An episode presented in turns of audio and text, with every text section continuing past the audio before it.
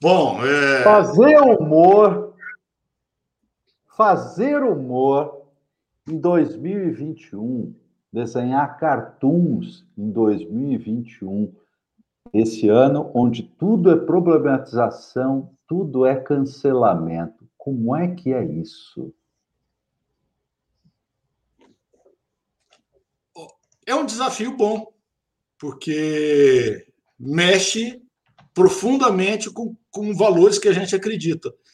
Então, isso fala mais alto.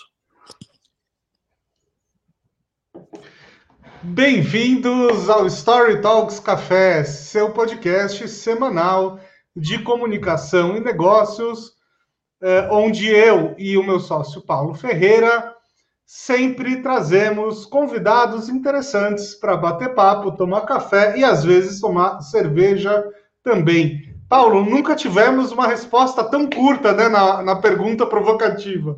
Foi tão curta, que, foi tão curta e direta que a gente ficou sem saber o que fazer. Quem é o dono dessa resposta, Paulo? Nosso convidado de hoje é facilitador gráfico, cartunista, storyteller e educador. Foi um dos criadores do projeto Nossa História a Gente Inventa, que usa a fabulação em grupo para inspirar futuros sustentáveis. Integrou equipes de criação em diversas agências de comunicação, muitas vezes como gestor de área. Colaborou com o Jornal do Teatro e o Anuário do Salão Internacional de Humor de Piracicaba. É graduado em Ciências Sociais e Jurídicas pela USP e MBA pela Fundação Getúlio Vargas. Com vocês, Márcio Raife. É, bom, gente, eu eu estou assim muito honrado com essa, essa oportunidade de estar aqui com vocês, que são duas pessoas muito queridas. Eu, eu diria que são talvez os, entre os poucos é, é, é entre as pessoas mais gente fina que eu, que eu, que eu conheço, vocês estão. Assim, eu entre os poucos, porque no nível de vocês eu não conheço tanta gente. Estou sendo bem sincero. E sou um admirador profundo do trabalho dos dois e acho que é, essa, esse encontro de vocês dois é muito sinérgico e só tem gerado coisas maravilhosas. Então, eu agradeço muito essa oportunidade. Não me sinto, de verdade, não me sinto à altura de estar nesse podcast é, que eu acompanho tanto, é, com muita ansiedade, né, vendo o que tem de novo porque eu ando e, e, eu sou um grande consumidor de podcast. E eu acho que a altura de, na altura do podcast de vocês, só conheço o, o Foro de Teresina, que é igualmente bom. Mas os outros estão não chegam perto, não. Eu... É Mas o, o, Foro de Teresina perdeu bastante né, com a saída da Malu, eu acho. Olha, eu não. Na saída de quem? Da, da Malu, Malu. Puxa, eu, eu passei a acompanhar o Foro Teresina depois. É, então, ah, então... É, é, a Thaís que está, né? Sim, sim. Não, ela é boa também, mas a Malu era, era dava uma pimenta para o programa. Enfim. Ô, ô, Márcio, você é formado em uh, uh, ciências sociais, é isso mesmo? Ele é advogado pelo Lago São Francisco, meu amigo. Olha, o Bruno, você sabe que eu inverti, né? Ah, porque, é. assim, o nome da, da, instituição é. Eu sou, eu sou formado pelo, pelo, pelo Lago de São Francisco. O nome da instituição é Ciências Jurídicas e Sociais. Mas falei, meu, eu me conectar com, uma, com, uma, com, com esse, esse aspecto advogado é menos representativo para mim do que me conectar com tudo que eu aprendi na faculdade em termos de ciências sociais mesmo, de filosofia, de, de aspectos relacionados à, cidadania. Agora, é, é, o direito em si foi um, acho que foi uma passagem é, é, muito curta na minha vida, né? Eu não cheguei a advogar muito pouco tempo, e na sequência fui ser advogado, mas sim, a São Francisco eh, deixou uma herança muito forte em termos de, eh, de percepção de mundo, de, de, formação humanista. Isso sim, eu acho que foi sensacional. E como é, como é que foi essa sua passagem de advogado para uh, publicitário, né, criativo, enfim? Como é que. Porque não é muito comum, né? Olha, eu, na verdade, é, eu tinha. É, eu, eu sempre gostei muito da, da, de aspectos relacionados à, à criação, né, ao mundo das artes. E quando eu prestei é, São Francisco, eu prestei São Francisco com o objetivo de fazer uma faculdade onde muitos. É, eu fazia crônicas na época para um jornal de bebedouro, gostava muito de escrever é, crônicas e tal, e eu falei: não, eu acho que vai ser bacana fazer uma formação em humanas, mas especialmente prestar. Eu não, eu não imaginava que eu, que eu fosse entrar nesse primeiro ano, e prestei também, paralelamente, a SPM. Só que, eu, como eu tinha passado um tempo nos Estados Unidos, eu voltei sem uma forma, sem essa, digamos, um contato muito grande com, as, com aspectos jornalísticos que tinham acontecido daquele, naquele ano. E, e tinha esse perfil, né? O, o, o exame da SPM estava é, muito relacionado com, com, conhecimentos gerais, especificamente de Brasil e tal. Então, eu, eu tive essa desconexão. Eu não entrei na SPM e entrei na São Francisco. Aí paguei para ver e, e foi isso. Mas você me perguntou como é que eu saí da história, então, né? É. é. Então, eu saí da história porque eu fiquei com isso, é, é, essa experiência do, é, do digamos, do esse gostinho de trabalhar com propaganda ficou martelando na minha cabeça. E eu, trabalhei, fiz, cheguei a fazer dois anos de, de pós-graduação ainda na São Francisco, tempo suficiente para dizer, gente, eu, eu quero tentar uma vida na, na propaganda. Aí eu arranjei um estágio numa agência pequena, agência chamava-se Conteúdo, era uma agência que fazia. É, tinha até uma conexão com o Nizam Guanais, era uma agência que fazia contas de segunda linha e tal, porque um amigo meu que trabalhava lá falou: Mas você fica aí e tal, junto na criação, era uma coisa muito informal.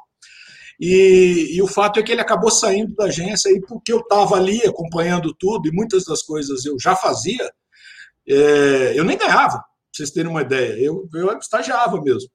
E aí o dono da agência falou, mas você que fez isso? Você que fez isso? Tá bom, então vamos contratar. E aí foi assim que eu, que eu tive essa oportunidade de entrar na propaganda.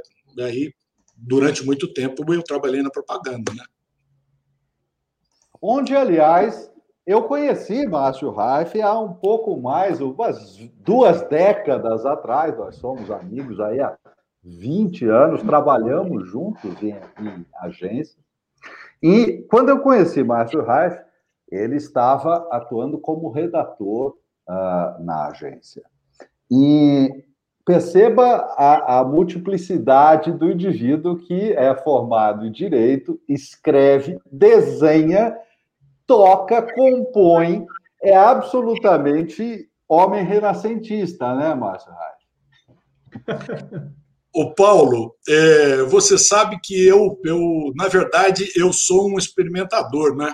É, eu, eu sempre gostei de tocar, essa referência sua me honra muito, porque eu acho que sim, você é um, um grande músico, mas eu, eu, o que sempre me conectou com a experiência de tocar foi fazer jam sessions. Então, é, é, eu, eu, estudei piano alguns anos, estudei violão também alguns anos, estudei saxofone, mas eu não leio uma nota. Eu sou incapaz de ler qualquer coisa e sempre curti muito a experiência de tocar com os outros, de tocar em grupo. Eu toquei em grupo, eu era moleque, eu tocava bandolim num grupo de, de, de, de seresta.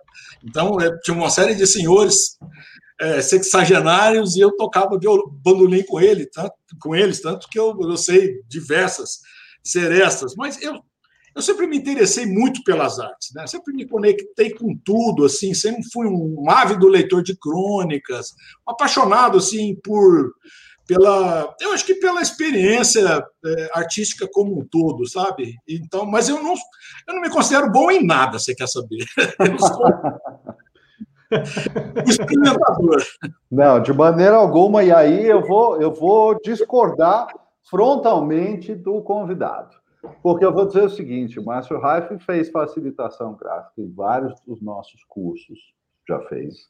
Uh, fez facilitação gráfica em vários eventos também que a gente participou, sempre, sem exceção.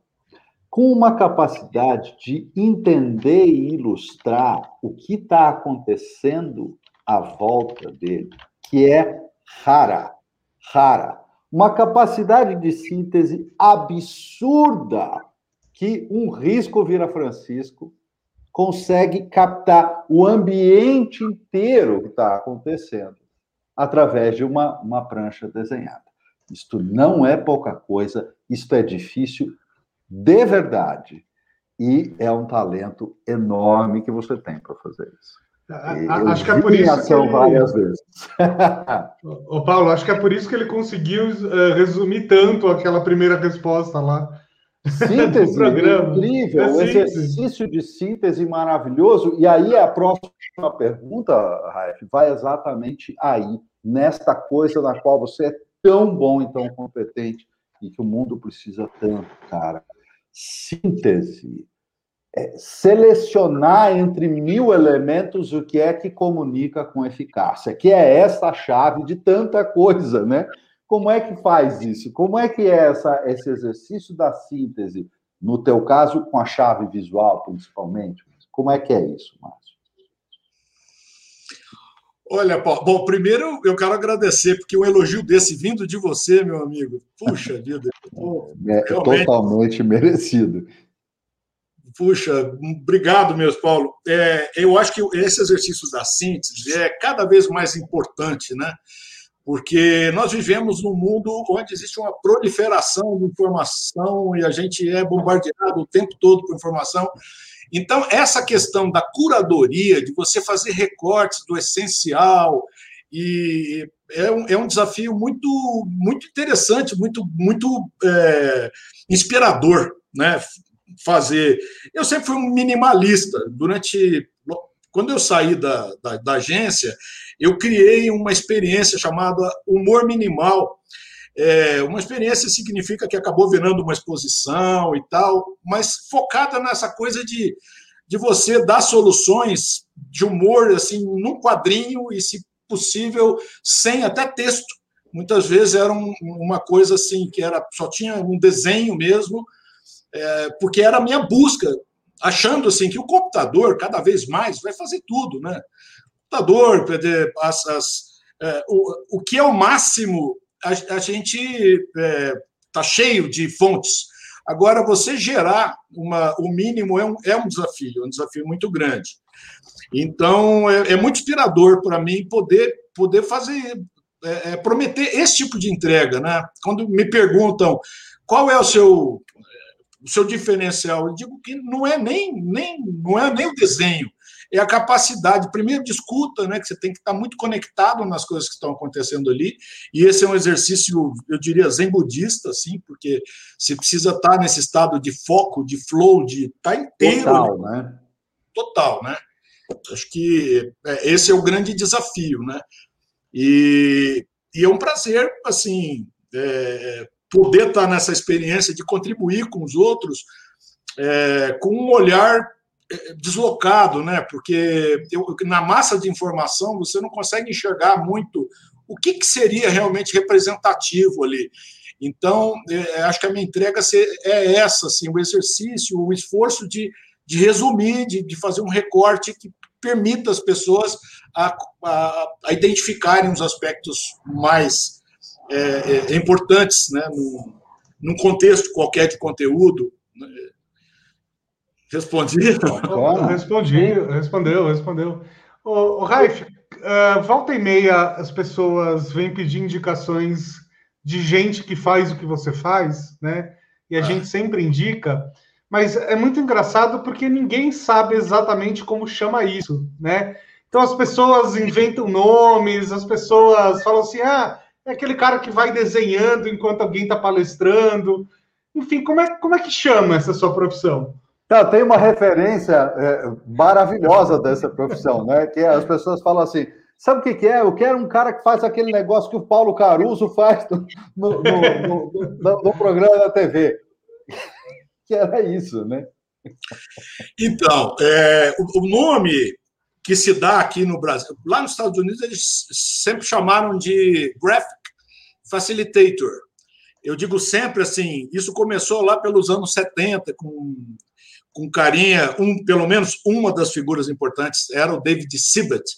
e que ele levou isso para as reuniões corporativas. Falou: o pensamento é uma coisa que se dá, é, é, que se organiza muito visualmente. Então, nas reuniões, ele fazia charts, onde não era importante uma entrega artística, e sim era importante é, uma conexão das pessoas visualmente com aquela experiência de pensamento que estava sendo gerada, né? Tanto que eu sou um discípulo do pensamento visual, né? O meu trabalho é, eu sou, digamos, eu sou um facilitador gráfico, mas eu trabalho com as ferramentas do pensamento visual. Que é o pensamento visual é, é tudo aquilo que te habilita a, a, organizar o seu pensamento, a gerar, especialmente quando você faz um, um trabalho em grupo, né, as pessoas se alinham enquanto elas discutem em torno é, é, dessas referências visuais que a gente cria. Então, sim, eu sou um facilitador gráfico. Tem gente que fala, meu, você faz mapa mental eu não discuto com a pessoa, fala, ah, faço, faço mapa mental. Não, e até a propósito, é, é, bacana lembrar que mapa mental é uma estrutura de pensamento visual uhum. e foi, foi criada pelo, o, pelo inglês, como é que é o nome dele mesmo? Já me vem aqui na a memória, mas também lá pelos anos 70, né? Tanto o David Sibbett como é, esse é, é, essa outra pessoa que eu já vou lembrar, é, e que tinha uma, tem uma estruturinha, né? uma estrutura, ele criou, enfim, não vou entrar em detalhes aqui, mas o mapa mental é, é, já era uma, uma experiência de pensamento visual praticada desde, né, desde os anos 70. Só que isso tem ganhado muito corpo, né? cada vez mais é, o mundo está visual e cada vez mais as pessoas trabalham em, em grupo. É, então, as soluções são colaborativas, é, é, super importante, conecta muito elas, elas verem esse processo de, de do, do, pensamento acontecer com, com, recursos visuais. Então, eu sou um facilitador gráfico. Sendo... eu, eu acho que tem um aspecto muito, muito importante, muito relevante, que eu, que eu sempre enxergo isso nas tuas pranchas, no teu trabalho.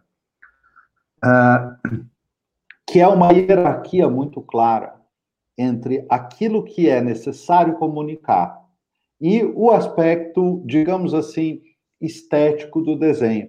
O, o aspecto estético do desenho ele está a serviço da comunicação ser clara, ser exata.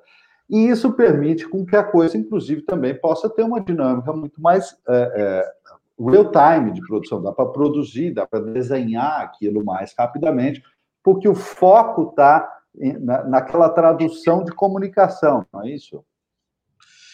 É verdade, Paulo, porque quando a gente está fazendo, vale a pena assim, eu destacar duas confusões que se faz muito aqui no Brasil, é, que é assim, o, existe o trabalho de facilitação gráfica que eu faço muitas vezes, mas a maior parte do, do, das, das, soluções que a gente dá, tanto eu como muitos outros facilitadores gráficos que existem no mercado, estão relacionadas com o, com o registro visual. A diferença é essa, essas duas coisas. Na facilitação gráfica, as pessoas estão vendo o que você está fazendo. E isso ajuda é, é, a organização do pensamento coletivo. O registro visual, não. Você pode ficar num canto da sala e no final você vai ter ali um, um, esses recortes do conteúdo, né? Uhum. Mas me perdi. A pergunta era qual mesmo, Paulo? Não, é, o, que, o que me encanta é a primazia da comunicação sobre o aspecto, digamos, estético da história. Também é bonito, mas não é esse o objetivo. O objetivo ah, isso, é a função de comunicação. Isso, claro, porque é, a gente não tem tempo né, para caprichar num desenho quando você está ali naquele no frigir dos ovos, porque eu não posso me desconectar das coisas que estão acontecendo. Né? Tanto que um, uma técnica que a gente usa é, é, é, é fazer diversos post-its com coisas que a gente nem sabe se vai usar ainda, para não perder a conexão com as coisas que estão acontecendo ali. Né? Então, é, depois eu vou fazer uma triagemzinha e ver o que, que é o que eu vou levar para o painel. Mas eu não tenho tempo eu não tenho muito tempo para desenhar nada. Eu acho que, como você falou, o desenho ele tem que ser instrumental. E, e, e no meu caso, isso né, é, vem de encontro com essa minha percepção de mundo, de que as coisas mais simples são no meu ponto de vista, mais sofisticadas. Né? Eu, eu, eu, eu gosto muito dessa solução é, é, da simplicidade, mas é, a gente nem teria tempo. Nem, ainda que eu quisesse fazer coisas mais sofisticadas ali no frigir dos ovos, é impossível. É, é, o desenho, como você disse, está a serviço da, do entendimento de um, de um conceito, de uma ideia. Então, é verdade. É. A, a, a, gente poderia resumir o que você faz uh, falando que você é um, é um fotógrafo de pensamentos? Sou fotógrafo de pensamentos, Bruno. Você é. Poxa, interessante. Pode, pode ser, pode ser. Eu sou um fotógrafo de pensamentos, é, das ideias né, que estão acontecendo ali. É, sou um fotógrafo de pensamentos. Pode ser sim, Bruno. Eu achei muito interessante em algumas das, das experiências que a gente teve com, com o teu trabalho fazendo registros visuais, porque é, parece haver um, um, um repertório visual riquíssimo na tua cabeça. Porque quando eu olhava a prancha depois da aula, eu olhava aquilo e falava: Cara, que coisa simples para mostrar aquilo que a gente estava explicando com várias e várias palavras, e virou dois tracinhos, dois objetos, duas coisas super simples e claras. Então, é isso aí que, é, que eu estou falando que é encantador e que não, não é, é nada natural para uma pessoa que não tem, não, não trabalha o desenho. Né? Eu trabalho a palavra o tempo inteiro, né? seja falando, escrevendo, seja o que for, mas eu estou sempre trabalhando a palavra. Esse repertório é, é, é, é, muita formação, é muita pesquisa. Como é que se forma esse repertório visual tão rico que você tem, Raif? Olha, Paulão, a gente, eu acho que com a própria experiência você vai, você vai, você vai criando um repertório mesmo, como você disse, de, de, de imagens que já foram utilizadas antes e que você rapidamente associa naquele contexto. Você fala, puxa, eu posso usar isso aqui. Então, é, é eu, eu, inclusive agora, eu tenho feito, depois da pandemia e tal, né, o meu trabalho ficou muito digital. E digitalmente isso tem, tem um, digamos assim, é, me permite ter uma solução ainda diferente, que é criar mesmo um repertório de, de imagens que possam fazer sentido num determinado contexto. E muitas vezes eu faço isso, sabe? É, eu tenho, usando um programa gráfico, eu tenho já algumas imagens que eu acho que estariam relacionadas com aquele universo e eu uso, assim, é, rapidamente eu consigo trazer essa imagem para o contexto do painel. Então, não só na cabeça, eu vou criando essa biblioteca, né, digamos assim, de imagens, mas é, é, eu, tecnicamente me permite, é, na elaboração de um painel, eu usar dessas, dessas imagens que eu, que eu já tenho preparadas. É, então, é, é isso, é, Paulo. É, olha só, você trabalha com um desenho que lembra um pouco um desenho caricatural, né? Até porque você não pode, né, como você já falou, não dá tempo de fazer um desenho super fiel, né? O negócio ali é, é muito mais síntese e velocidade do que perfeição. É, já até, é, só que eu fico pensando o seguinte: o, desenho caricatural sempre mexe com as pessoas, né? Ou as pessoas sabem rir de si mesmas ou não. Já teve algum caso em que, sei lá, alguém não gostou, ficou, ficou chateado com a forma que foi desenhada, alguma coisa assim?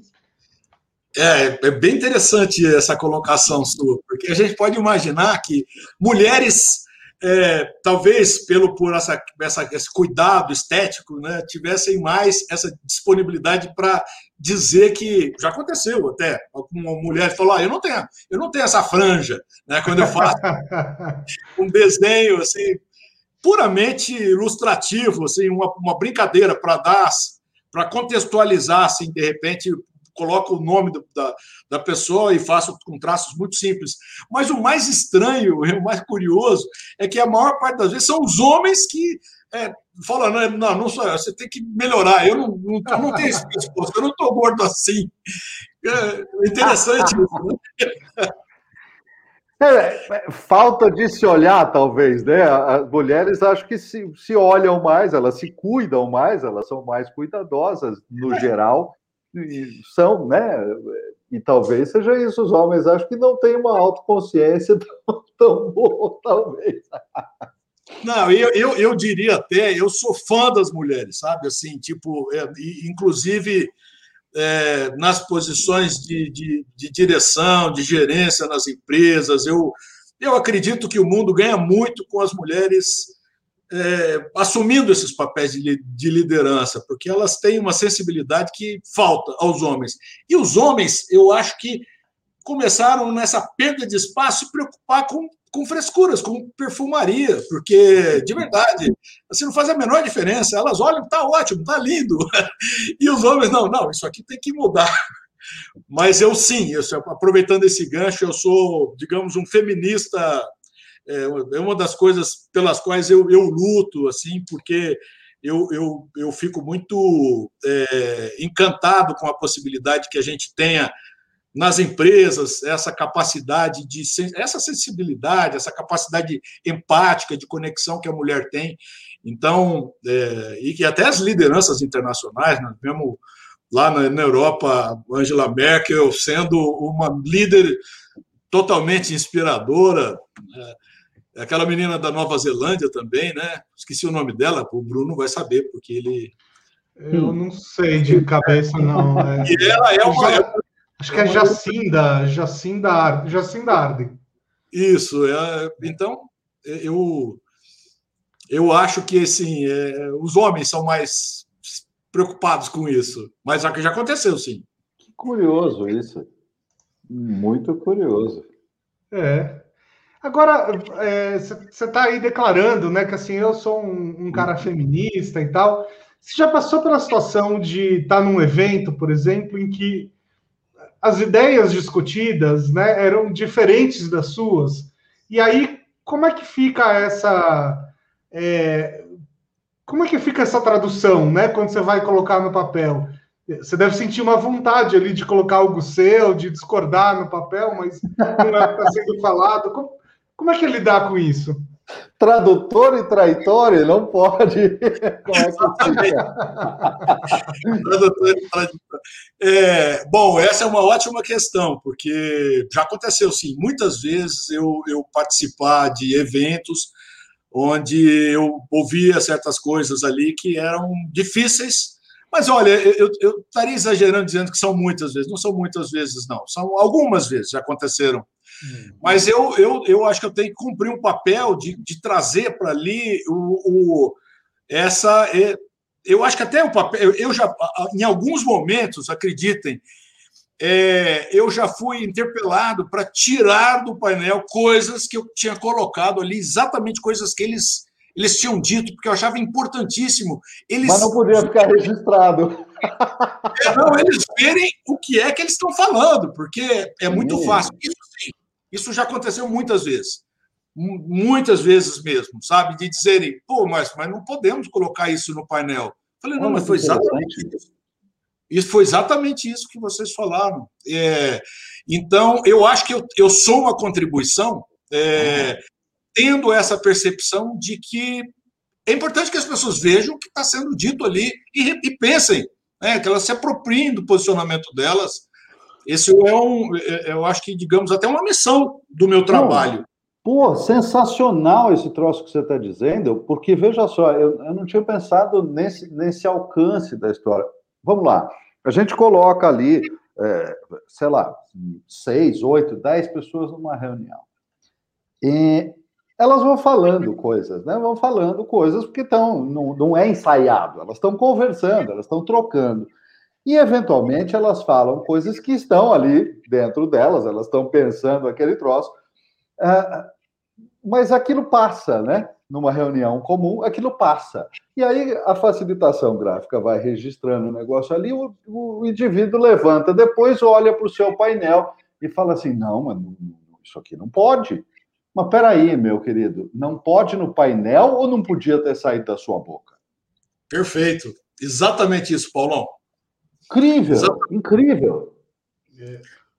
eu, eu até participei de um evento é, da indústria farmacêutica, onde eles, eles, eles, eles estavam se referindo a, a uma relação é, com os representantes. E se falou uma série de coisas ali que eu falei, eu achei muito estranho eles, eles estarem falando aquelas, aquelas questões com essas pessoas, é, e as pessoas estavam assistindo, né? os representantes estavam assistindo. E eu fiz questão de trazer para o painel aquilo que tinha sido exatamente, e sabendo, assim, tendo uma consciência de que talvez eles, eles, eles fossem dizer que, ó, não, mas eh, nada do que eu levei para o painel não, é, é, não tinha sido dito. Quer dizer, ou seja, estava tudo ali, se, né, se, eles fossem na gravação buscar. Uhum, uhum. E foi interessante mesmo, porque eu, falei exatamente isso, Paulo. Eu disse: olha, é, vale a pena vocês é, se apropriarem do que é que vocês estão falando para pessoas, para parceiros. é simples assim, né? É simples assim. É simples assim. E aí, eu, eu, dá, dá uma, uma noção, assim, de uma inspiração, você entende? De, de pensar, pô, mas a gente tinha que colocar facilitação gráfica em todo evento socialmente importante, socialmente relevante, especialmente aqueles que afetam milhões da nossa sociedade, para as pessoas serem obrigadas a encarar de frente as, as porcarias que disseram. Ia ser bom, né? Eu acho que ia ser bom, ia ajudar a ter um pouco de clareza.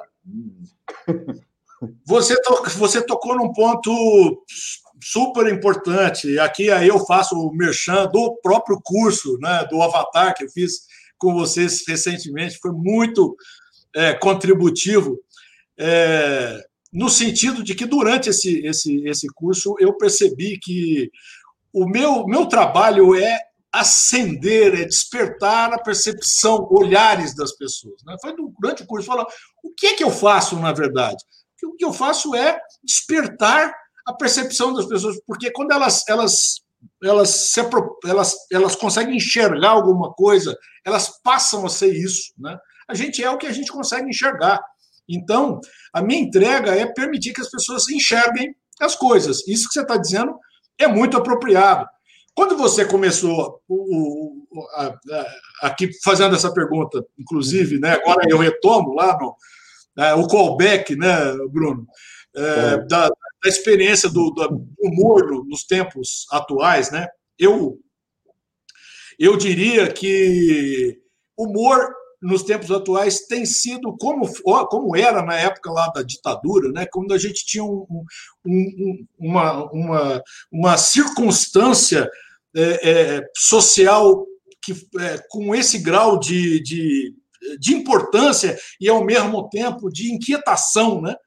Que a gente está vivendo hoje, por questões que eu, eu, acho que nem deveria trazer para cá, é, humor é, é, a saída que nos permite é, sensibilizar as pessoas, porque né, se você elas, elas se identificam, assim como se identificam como quem assiste uma história e se vê projetado na experiência da história.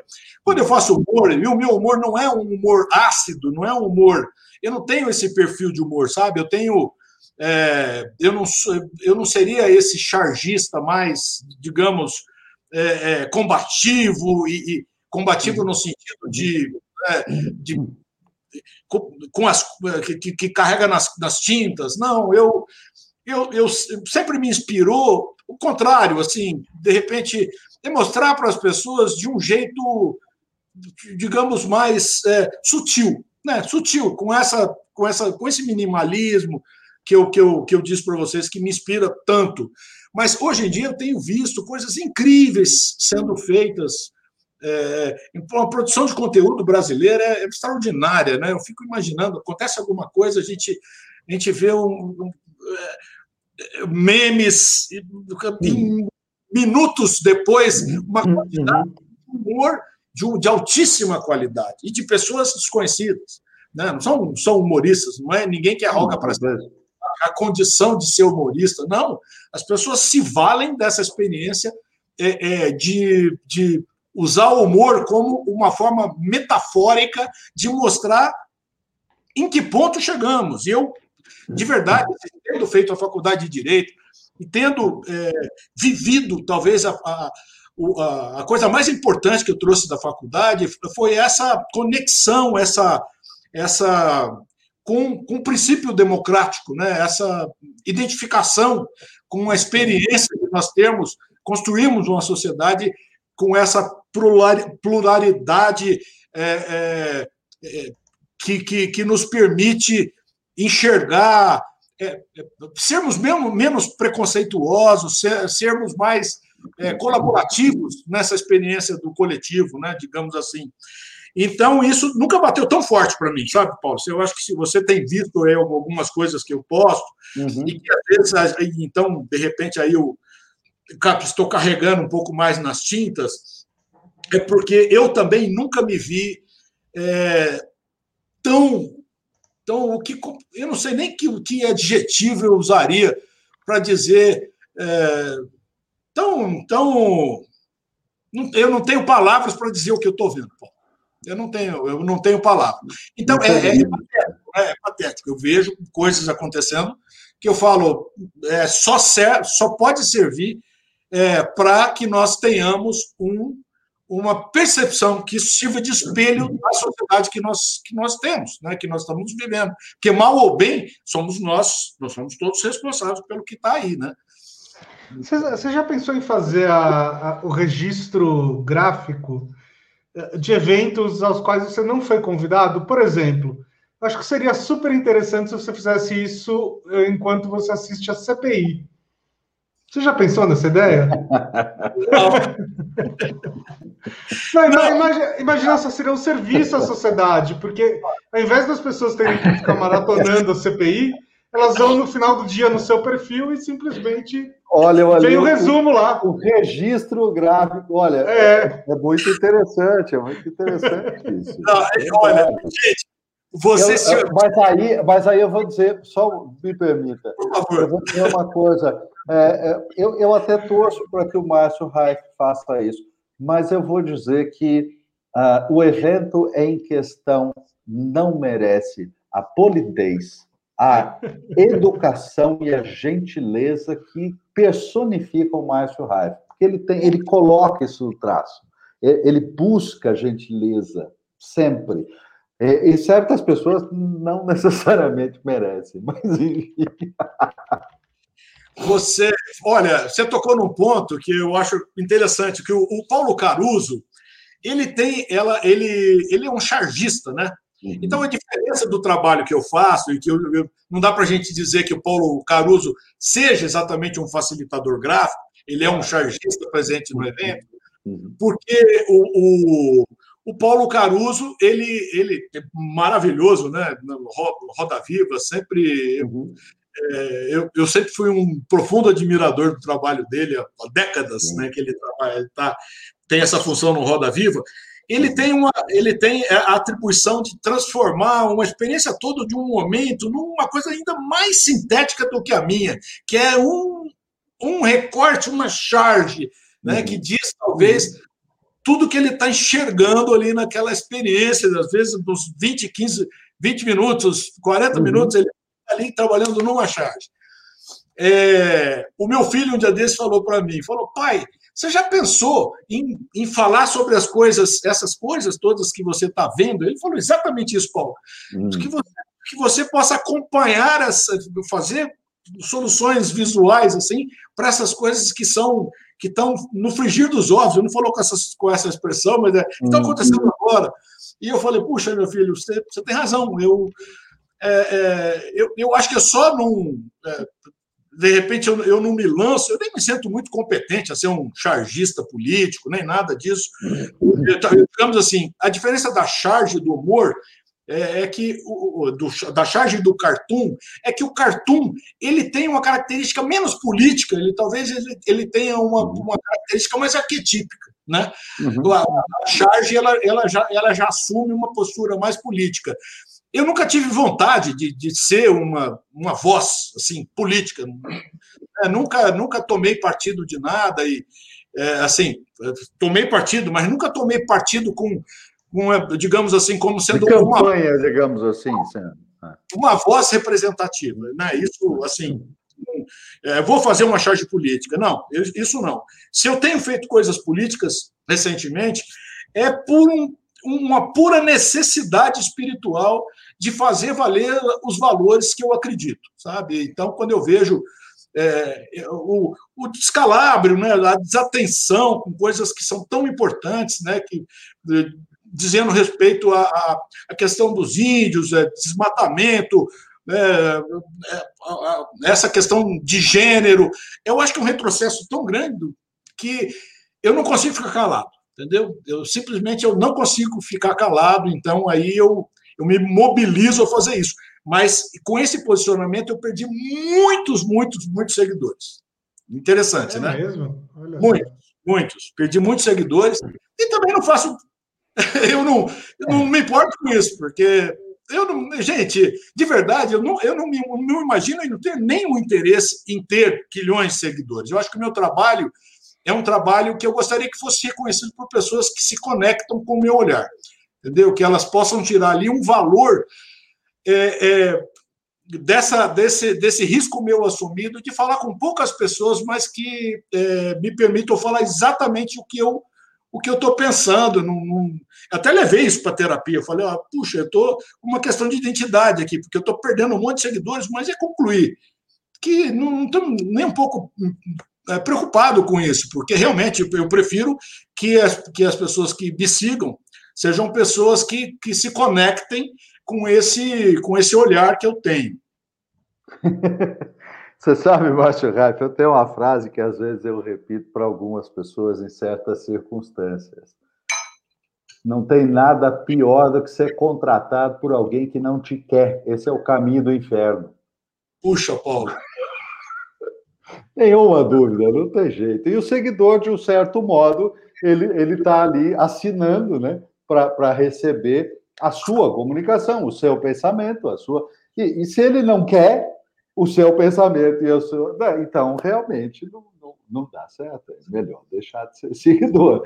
Porque não ter opinião transforma o mundo num lugar que é um emplastro, né, gente? Não, não tem jeito. Tem, a gente, de algum modo, tem. Eu concordo totalmente. E acho que a maior contribuição que a gente pode dar é, é, é, vivendo essa experiência autêntica de sermos exatamente o que somos, com as nossas dificuldades, com as nossas limitações, com as nossas. Porque nessa unicidade nós estamos contribuindo para alguma coisa nova, né? Porque o mundo, às vezes, é, é, fica muito pasteurizado por essas tendências, né? E que os algoritmos perpetuam sem que a gente perceba. Então a gente vê as coisas acontecendo muito parecidas as pessoas se comunicando de uma forma. As bolhas, né? As bolhas, é. é. E, bom, isso eu estou chovendo molhado, porque isso, inclusive, é. é uma das coisas faladas no, no, no, Avatar, esse curso maravilhoso de vocês, né? Mas eu, eu, eu, a minha ideia é não ser isso, e, e, e o que eu puder é, inspirar as pessoas a não a seguirem menos os modelos e acreditarem que elas podem ter aí uma aceitação de nicho. Você pode ter seguidores que sejam seguidores muitíssimo interessados no que você tem para dizer e que sejam um nicho muito pequeno, mas para essas pessoas você será um oásis, porque você estará falando alguma coisa é, diferente, uma, uma, que não seja pasteurizada, que não seja uhum. é, não é? É. Eu estou vendo que tem alguns cartazes aí no, no seu cenário, é. né? E tem um deles ali no canto, para mim está no canto esquerdo, não sei, mas acho que a tela invertida. É. Tem alguém mostrando um dedo do meio ali. Que, qual que é o contexto disso? Explica aí para gente. Puxa vida, olha que interessante. Isso aí, meu amigo, é, isso aí foi um dia que eu, eu, veio um amigo meu me visitar aqui recentemente já. Olha, eu, eu até gera um certo constrangimento de dizer isso. Eu que fiquei totalmente longe de todos os meus amigos. Foi uma.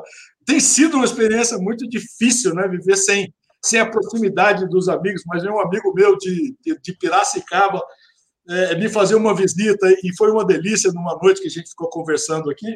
E, e aí eu tinha feito um, um, dedo levantado dizendo posso falar, e ele, que é um artista plástico também, fez um outro, só silhueta. Você foi muito arguto enxergar. Já preciso tirar. Já preciso tirar o texto. Está ali no, no flip chart, para quem não está vendo a imagem, mas no flip chart que está aqui no meu ambiente de trabalho. Então, esse meu amigo desenhou e eu achei brilhante, né? Que eu falei, posso falar? E ele desenhou um dedo, não. e assinou. Tem, tem a assinatura dele pequenininha do lado do dedo ali. Mas é isso. É, então, esse é o contexto, Bruno. Não, achei legal, achei legal. Pode, pode deixar aí. Nesse programa você pode. Poxa, mas é, não, eu não queria que de repente eu fazendo aqui, acompanhando um trabalho de um cliente, eu, né, e, e, que a minha imagem disponibilizada ali, o que quer dizer aquela. quer dizer aquele dedo ali, Leandro? Não, mas é, agora as pessoas que vão ouvir é, o podcast agora vão ficar curiosas e aí elas têm que ir até o YouTube para ver a imagem. Aquelas que estão assistindo no YouTube estão ouvindo toda a explicação do contexto e está tudo certo. Não tem nada é, excessivo aí. É tudo muito, muito sutil, muito é, sem, sem agressividade, como, aliás, eu tinha comentado aqui que é tão peculiar na, no trabalho do Raif, essa gentileza, esse cuidado, é, sempre com, com, um lado humano muito forte. O quanto é importante, Raif, essa, essa interação, essa abordagem gentil para as pessoas conseguirem se abrir, inclusive, quando você está fazendo um, registro, uma facilitação, essa conexão. É, quanto é importante essa abordagem gentil?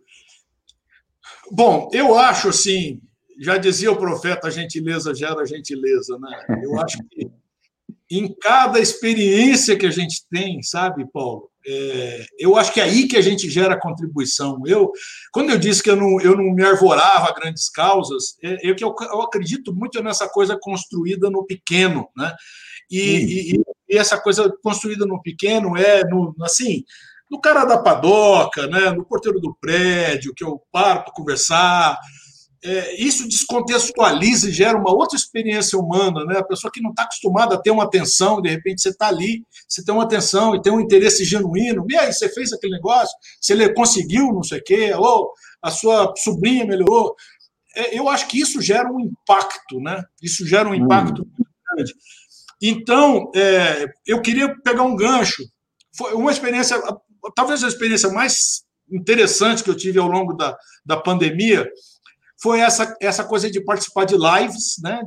Uhum. Onde é, eu pude ouvir percepções de mundo num grau de, de, de disponibilidade, de entrega de verdade, é, que a gente não está acostumado a, a, a ter, é, digamos uhum. assim, programas midiáticos onde que, que, que, que tem toda uma estrutura, né? Que é, é totalmente diferente. Então, de repente, você, você, como, por exemplo, os podcasts de vocês, né, que, que eu sou, já, já mencionei, mas eu, eu, eu fui um, um, um consumidor de lives é, muito, muito ferrenho. Eu até é, eu, eu, gostaria de citar o caso de um, da Paula, a Paula Altran, por exemplo, foi uma, uma, uma professora de, de, de, de arte, de teatro da, da USP. Uhum. É, ela ela fez 365 dias de live, todo dia, às 11 horas da manhã. Você acredita o que é isso? E, com, e, e, e conversou com pessoas incríveis, que eu nunca teria oportunidade de, de, de, de, conhecer aquele pensamento se eu, não, se eu não fosse, na medida do possível, eu assistia a maior parte dessas lives. Eu me organizava, puxa vida, eu vou. Se eu, se eu tivesse disponibilidade, eu assistia na hora, se não assistia depois. Mas por que eu estou falando tudo isso? Porque é, essas lives me levaram a pensar muito, quer dizer, a furar a minha uhum. autobolha, sabe? A uhum. começar a enxergar coisas que eu não enxergava, que eu estava imerso numa bolha. Eu falei, mas que coisa interessante, né? Até a maneira, por exemplo, de me relacionar com, com por exemplo, com, com moradores de rua. É, eu me lembro de um dia que eu, que eu é, eu fui dar para um morador de rua um, uma, alguma coisa é, que, que não agradou e que ele me é, mostrou um dedo, digamos assim. Né? Ele, na verdade, ele, ele eu, eu me senti agredido com aquele tipo de resposta, aquela solução. E ouvindo uma live é, é, né, nessa experiência da, da, da, Paula, eu, eu consegui enxergar um outro, uma outra percepção dessa questão, trazida exatamente por uma poetisa que, que dizia assim: olha, eu não me preocupo. É, é essa questão, por exemplo, já aconteceu com ela, o um morador de rua pedir uma, uma pinga e ela entrar no supermercado e comprar a pinga e dar a pinga para ela. Porque ela falou: não, não tá, eu quero, naquele momento, é fazer esse ser humano feliz com, com o que ele precisa. Sabe? Eu não estou na condição de julgar o que é bom ou que não é bom para ele, ou que é bom ou não é bom para a sociedade.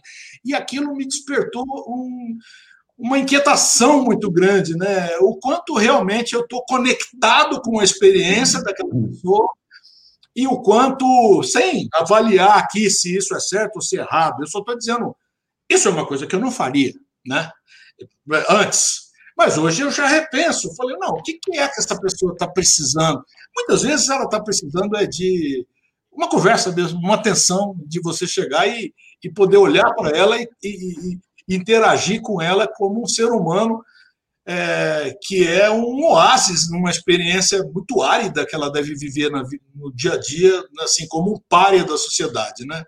Então, é, isso, assim, para ilustrar o quanto foi muito rica essa, essa tem sido, né? Essa, essa experiência de, de, de acompanhar lives e de, de acompanhar essas conversas e arejar a minha percepção de mundo muita, com muita autenticidade, né? Eu acho que é, essa é, é uma das características mais interessantes dessa, dessa, desse novo tempo com uma mídia muito aberta, quer dizer, a gente vai lá, chama alguém, faz uma gravação sem grandes equipamentos, sem grandes necessidades técnicas, mas com um foco absolutamente indo para uh, ah, ideias, conteúdo e autenticidade que carecem de espaço numa mídia mais tradicional, até porque, enfim, estruturas, estruturas de custo e estruturas de patrocínio que mídias tradicionais têm, ok. Tá. Mas, mas, de fato, existe uma possibilidade de pluralidade uh, que isso traz, que eu também considero muito encantador, muito encantador. Conhecer versões uh, demaquiladas, né? versões reais das pessoas dizendo exatamente aquilo que, que pensam.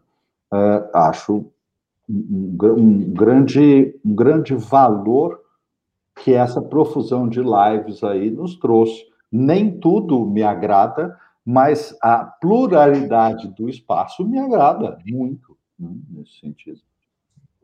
É, eu acho que esse foi um grande ganho, Paulão. Eu tô, eu tô muito feliz, assim, de, de, de verdade, assim. Hoje eu me sinto é, é, uma, uma pessoa com uma visão de mundo é, retrabalhada totalmente pela experiência das, das coisas que eu ouvi nesse, nesse período todo, sabe?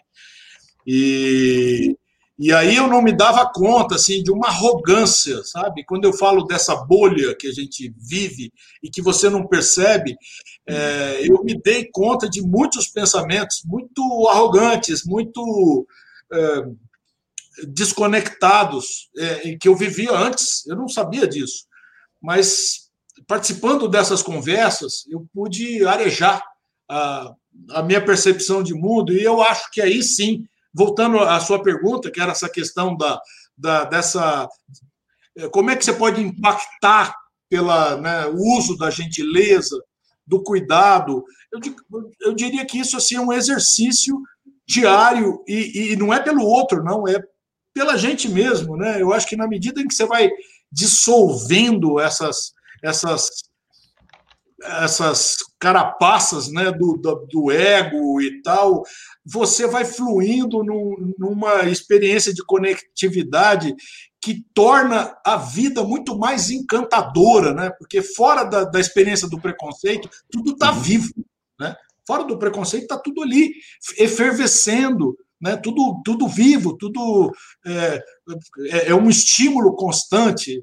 Eu me lembrei até do, do de uma live super bacana aqui da, da, da Rafa, né, da Rafaela Dalmaso, que vocês entrevistaram recentemente, e ela uhum. diz isso, né? Que ela, ela é uma curiosa natural, ela sai procurando, ela, ela se interessa pelas coisas e tal. E, e, eu acho que essa experiência minha da, da, da, pandemia me fez uma pessoa, digamos, mais. É, mais, mais, mais simples, sei lá, mais, mais conectada com, não sei explicar, mas eu, eu, eu me sinto um ser humano melhor, apesar de ter. Não, a, a, frase, a frase é incrível, né? Justamente no momento em que uh, uh, era necessário distanciamento, né? Uh, os instrumentos virtuais puderam dar essa pluralidade e, e, conectar as pessoas no nível das ideias, no nível de, de um, um repertório mais amplo, mais aberto, mais gente falando, mais gente escutando. É Aliás, é, você acha que isso tem alguma relação com o que você tem feito ali no, no Instagram? Eu vejo que você tem feito alguns desenhos, né, é, com pequenas provocações e tal. Aí às vezes você faz um desenho e pergunta, né, o que, que você enxerga aqui, como é que você interpreta? Você acha que tem, tem relação com isso, esse, esse novo movimento? Olha, Bruno, isso, isso é, sim, eu acho que tem uma relação muito grande, porque eu sempre usei, é, não sou um especialista em redes sociais, é, uso isso como uma experiência é, de descoberta né, constante, sou muito interessado, mas é, diferente do que seguir um, um, digamos assim, às vezes esses é, coaches né, de, de redes sociais não, porque você tem que fazer perguntas, perguntas porque o algoritmo vai entender que a pergunta é legal e a pergunta vai gerar e tal um, um, né, uma pontuação, uma graduação uma, melhor pela sua, sua presença ali na plataforma. E eu vejo tão chata, né? Eu sou um cara. É, eu fico sempre perguntando por que, que a pessoa está postando isso? Porque ela tem que cumprir o né? Ela tem que Ó, você tem que... Acaricie, acaricie o algoritmo. Ora, pelo amor de Deus. Mas eu não fiz, eu não fiz com esse objetivo.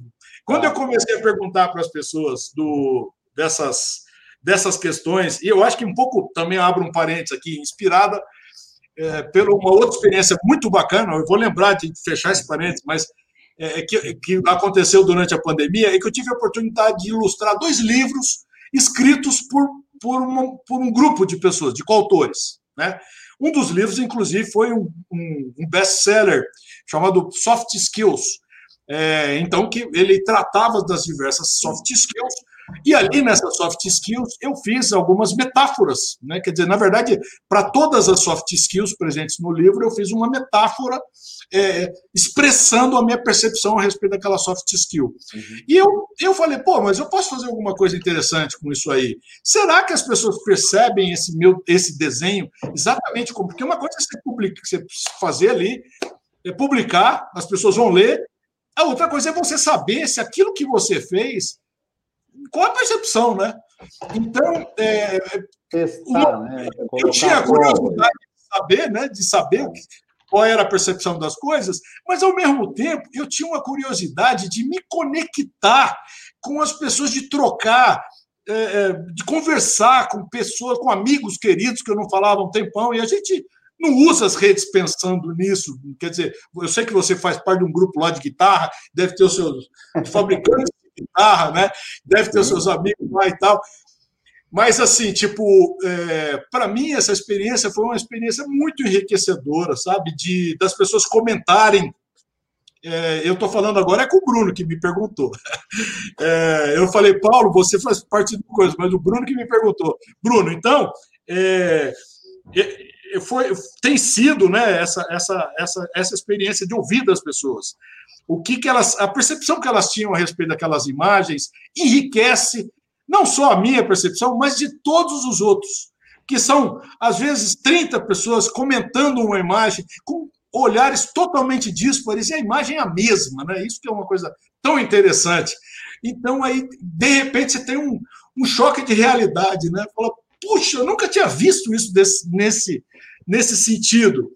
Então, é, foi, foi, foi com esse propósito que eu, que eu, publiquei coisas assim de metáforas visuais, né? Eu até eu, eu desenvolvi aí, eu dei um título, né? Que era Descobrindo Metáforas. Então as pessoas diziam o que, que elas estavam vendo ali naquela metáfora. E foi, e foi uma experiência muito, muito boa, muito gratificante. Agora, uma, um, um outro aspecto interessante da sua profissão é, é, que você deve aprender muita coisa, né? Porque você vai no, em eventos assim das empresas, dos temas mais diversos possíveis. E cada evento que você vai é, né, é um aprendizado, é um, enfim. Conta um pouco sobre, sobre isso. Olha, e você tocou num ponto super é, interessante, porque eu constantemente digo isso. Falei, eu sou um privilegiado, porque eu, o meu trabalho me permite ampliar minha percepção de mundo o tempo inteiro. Não, não existe um é, não existe um tédio, né? Existe um a cada a cada intervenção, em cada momento, eu estou vendo é, palestrantes, né? Muitos, eu tenho hoje feito muitos trabalhos com consultorias de treinamento. Isso não era o perfil mais importante do meu trabalho. O perfil mais importante do meu trabalho, num, num primeiro momento, era dar um tipo de alguma coisa instagramável, talvez, assim, para os eventos, ah, eu diria. As uhum. pessoas gostavam de, de, de, de repente, ter um facilitador gráfico ali que pudesse gerar um material visual e que as pessoas fotografavam e aquilo gerava um, buzz do evento, sabe? Então, uhum. é, e, e, Não, e, e, com uma graça diferente, né? Porque uh, qualquer um pode fazer foto do evento, mas aí são pessoas num lugar. E aí, que, o que, que falou do evento? Nada. Só falou que tinha pessoas num lugar. Mas... Exato. É? Exatamente, Paulo. Eu fiz, eu participei assim pelo, eu fui uma, eu participei de uma, uma jornada de, de, de, de visitas às, às localidades mais puxa, eu, mais distantes, mais é, é, experiências mais inusitadas pelo Brasil com um banco que me, me convidou para fazer um reunião, reuniões com comunidades locais, isso antes da pandemia, né? E aí, no final, é, eu, eu fazia lá um, um, painel do evento. E aí, um dia eu falei assim: e se eu chegasse na cidade e, e, e tentasse descobrir qual é o símbolo mais importante da cidade. E eu destacasse esse símbolo no painel. E aí foi uma outra experiência, né? Porque. Total. É, por exemplo, eu cheguei em Volta Redonda e falei, pô, eu vejo em todo lugar um desenho. Que eu falei, meu, esse desenho tem, tem uma importância, né? Que desenho é esse? E aí fui saber, assim, a companhia de, de ônibus usa o símbolo, o bar usa o símbolo. Eu falei, meu, que símbolo é esse? Eu falei, não, esse, esse é o símbolo da volta redonda, do rio e não sei o que e tal. Eu falei, então, perfeito. Então, foi muito interessante, porque assim, eu levava esse símbolo, fora todo o contexto da conversa que tinha sido tida com os empresários da cidade, coisa e tal, uhum. né? Buscando soluções locais, mas no final do evento, todo mundo fotografava lá, porque o painel era a própria representação do evento, como você disse. Pô, se eu tirar um, se eu tirar uma foto de qualquer coisa, eu não estou claro. abraçando o evento enquanto um conceito, né? Sim. E ali eu dava esse tipo de entrega, né? De poder fazer essa coisa instagramável mesmo. Sim, porque é, é, engraçado, e esse é um poder justamente da, da facilitação gráfica, do registro, da, é, é que é ser específico, porque é, isso é uma coisa muito engraçada, muito engraçada, porque para quem está dentro do evento, ó, tá tudo bem, claro que vai fazer foto. É claro que você olhar aquela foto vai também te lembrar de coisas para o evento. Para quem está dentro do contexto, tá tudo bem. Mas aí quando você vê na rede social a postagem de gente que estava dentro do evento, mas eu não estava dentro do evento, e aí a pessoa posta quatro, cinco pessoas né, da, segurando suas taças, batendo seu papo, não sei o quê, e eu olho para aquilo e falo, aham, isso era o quê? O que era esse evento? Essas pessoas são. O que, que elas fazem? E às vezes posta foto sem grandes comentários. Ah, que momento bacana. Você fala, legal, mas só para quem estava lá, porque eu não tenho ideia do que é isso, né? Porque a foto do evento havia pessoas em um lugar. É só isso que eu consegui saber. Porque... Não é? É, exatamente. Eu, eu sinto muitas, muita saudade, sabe, desse, dessa experiência de ter uma vida é, viajante, assim, é, onde a cada, cada dia eu estava num lugar diferente, viajava o Brasil todo participando desses eventos, e, e aí, como o Bruno disse, é, me enriquecendo o tempo todo com, né, com, com essa oportunidade de ouvir, é, de ouvir, de conhecer pessoas, é, é, o pensamento local né, dessas comunidades. O Bruno é um cara viajado, já viajou conhece eh, o mundo todo aí. Agora, agora com o Nenê vai ser talvez menos. mais difícil, é. Vai ser menos frequente. Mas eu não sou tanto, sabe, Bruno? Eu não. Eu, é, para o exterior, eu, eu, não, eu não sou um cara muito viajado, mas eu me enriqueci muito com essa experiência de viajar o Brasil todo, fazendo eventos. E sinto, de verdade, eu sinto saudade dos amigos que eu fazia ali nesses encontros e, e das pessoas que é, é, é, que eu tive a oportunidade de conhecer e, e visão de mundo e, e, e palestras e, ah, o que eu estava dizendo também é o seguinte: no primeiro momento eu fazia uma coisa muito relacionada a palestras. E agora é, eu tenho trabalhado muito com consultorias, sabe? É, porque essas metodologias ágeis, elas, elas pedem que, que as coisas aconteçam é, que sejam apoiadas, né? O design thinking, você vê quando a gente fala em Kanban, quando a gente fala em é, é, hoje é muito comum eu estar participando de, de desses, desses encontros é, de consultoria para prototipação de, de ideias, é, onde se trabalha muito o pensamento visual, e eu resgato o pensamento visual já com as plataformas do Miro, vocês já devem ter ouvido falar, do Miro, do Mural, que são plataformas que trazem para esse universo digital uma uhum. série de recursos que a gente usava em reuniões, né? De você, por exemplo, usar Canvas, né? Quem tem o, o aquele famoso Canvas que a gente conhece do, do, é, é, do Business é, Model, BMG, né? Business Model Generation, que tinha lá uhum. uma, uma tela com campos para você responder algumas questões que te ajudam uhum. profundamente a entender qual é o negócio que você está fazendo ali.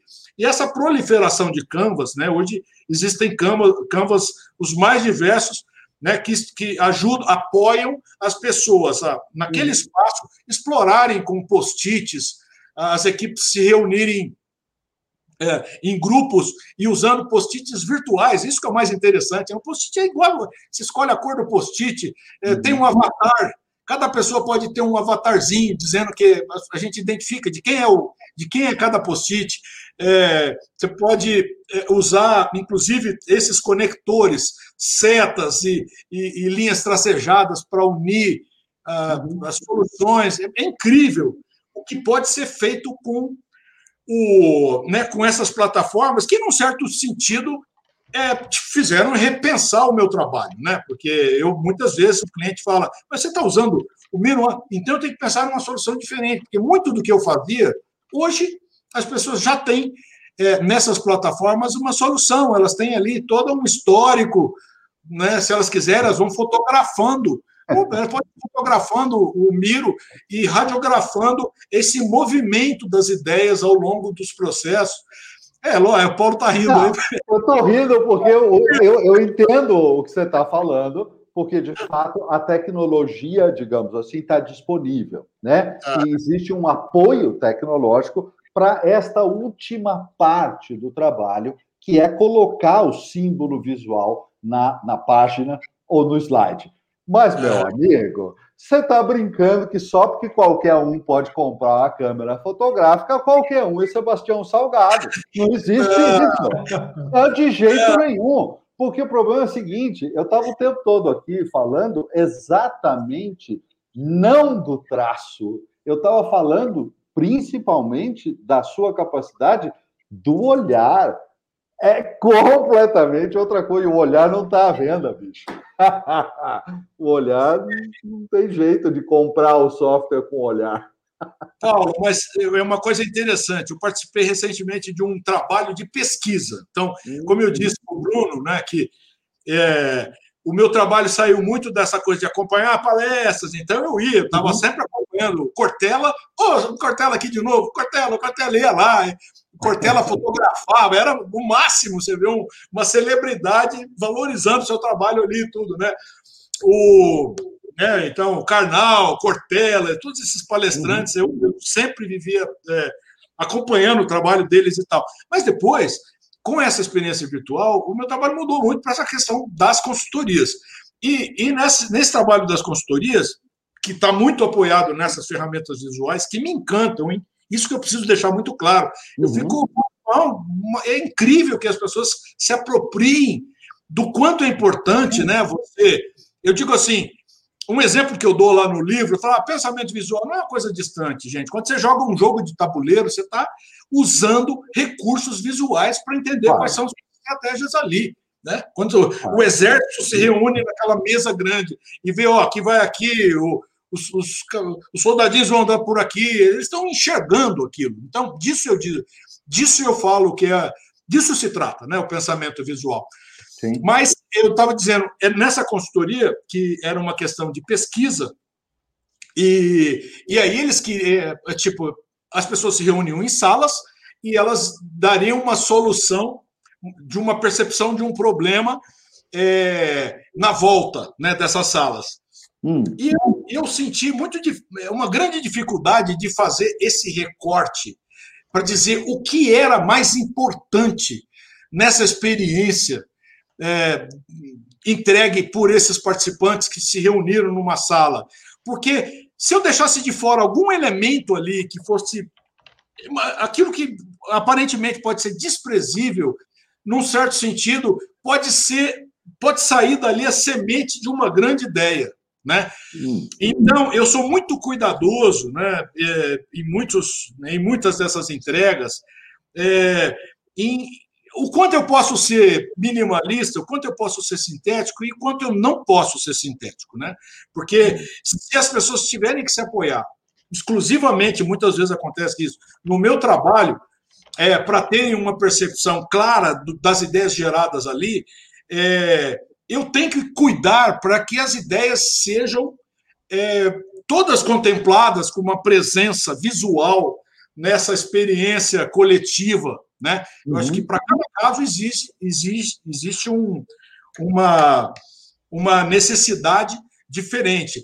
Mas se é um ponto que eu, que eu, eu digo que a gente tem que estar muito atento, é, é para que o meu olhar, de repente, ele não seja, é, digamos, é, aquilo, e volto até naquela pergunta que você fez a, a respeito do preconceito, né, do quanto o quanto eu posso matizar a experiência da entrega com o olhar que eu, que eu tenho, com os valores que eu tenho. Eu cuido muito para eu, eu poder é, ser um espaço de é, ser um facilitador de processos é, em que tudo possa ser percebido. Né? Eu até conecto com aquela ideia de trazer para um painel coisas que as pessoas, em tese, elas talvez não quisessem ver naquele painel. Mas que eu falo, gente, é muito importante que a gente olhe para aquilo, então, eu procuro ser isento nisso, sabe? É, Olhar ser... para o que aconteceu, né? Exatamente. É, poder, é, poder contribuir mesmo para que. Eu acho que não existe nenhuma ideia que seja jogada fora, né? É um hum. cuidado que eu tenho é, muito nessa elaboração de, de sínteses visuais, é, é, é mostrar que eu acho que, de um certo sentido, a experiência democrática que inspira é, o facilitador tem que ser, tem que ser isso, tem que ser uma, uma, uma, uma experiência inclusiva é, que permita que nada seja jogado fora, jogado fora por uma questão de preconceito, por exemplo, sabe? Sim. Às vezes, Ô, Raif, é. é, as pessoas elas se dão muito mal, muitas vezes, escrevendo em 144 caracteres no Twitter, é, 140 caracteres no Twitter. Elas se dão mal, às vezes, porque escrevem e-mails com, com que não, não, comunicam direito aquilo que elas pretendiam. É, e, e, a gente tem aquela frase muito corriqueira que é assim: você não entendeu o que é que eu desenho? Se as pessoas desenhassem ao invés de escrever e-mails, elas iam ser menos eh, problematizadas, talvez? Paulo, eu acho que, puxa, você tocou então, digamos, nesse aprofundamento para você chegar na base da questão. É, eu, eu acredito absurdamente nisso, sabe? Eu acho que se as pessoas desenhassem para começo de conversa, elas iam ser mais felizes, porque elas iam se conectar com essa experiência absurdamente vulnerável e criativa que a gente vive na infância, porque depois a gente, os nossos filtros vão fazendo que a gente acha que você não é capaz de dar conta de desenhar, né? Mas se você já jogou mímica, eu acho que você, o Bruno já deve ter jogado aquela mímica desenhada, né? Você vê que as pessoas comunicam coisas extraordinárias é, com taças muito simples. É, é, é, surpreendente, assim, eu, eu nos cursos que eu dou, é, eu muitas vezes eu começava o curso exatamente com isso. Falei, gente, vocês já, vamos começar aqui jogando mímica. E depois eu mostrava para elas que elas já eram muito capazes de comunicar. É, então, ah, isso até eu queria pegar um outro gancho, porque talvez é, é, eu acho que tem que ser feito aqui esse gancho. Quando eu hum. comecei a dar aulas, eu trazia painéis do mundo todo para serem analisados pelas pessoas, né? Então, eu achava que aquilo era uma coisa muito interessante, porque era a minha a possibilidade de sensibilizar o olhar delas para aquilo que, que elas estavam vendo no painel. Então, às vezes, eu trazia um painel alemão, eu dizia, o que, que vocês estão vendo nesse painel? E elas diziam, ó, oh, estou vendo isso, sem entender alemão, claro, né? Uhum, uhum. Nenhum, nenhum participante que fale alemão ali, mas elas enxergavam várias coisas. E eu achava aquilo um modelo de, de, de até muito tipo inclusivo, muito democrático, muito bacana, né? Porque eu só estava sensibilizando o olhar delas. E eu percebi que elas podiam até ter o olhar sensibilizado, mas elas não partiam para a experiência de desenhar. Por que não? Porque elas se sentiam muito distantes daquela, daquilo que elas estavam vendo. Então, hoje, é, todas as minhas atividades, workshops, é tudo direto mão na massa, e aí eu vou agregando uma coisa ou outra, porque assim, o mais importante é a pessoa desenhar. Porque ela. Primeiro que você vai desenhando, você tem uma. É, prime, a, imaginação, como o próprio nome diz, se dá por imagens. Imaginação uhum. é uma coisa que acontece por imagens. A gente sabe disso. Mas quando você começa a desenhar as suas ideias, quando você começa a fazer o planejamento de uma viagem, você desenha lá, pode ser, ó, aqui eu vou passar na França, eu quero conhecer a Torre Eiffel, eu vou conhecer, você dá uma solução um pouco diferente para um outro para um outro lugar, é, é, de um outro landmark né, do, do, do, do, local que você vai visitar, e, e aí faz uma malinha aqui, um aviãozinho e não sei o que e tal. Você começa a se conectar com um lado divertido de planejar. Qualquer coisa. Você pode planejar qualquer coisa de uma forma divertida, porque é muito árido você planejar qualquer. É, a maneira clássica da gente planejar, muitas vezes, é, é, quer dizer, muitas vezes, você fala em planejamento, parece já uma coisa, né? Assim, puxa, planejamento. Tem um peso, né? Tem um peso, tem um, é visto como trabalho, mas se você for desenhar, vai ficar mais legal. Vai ficar mais legal.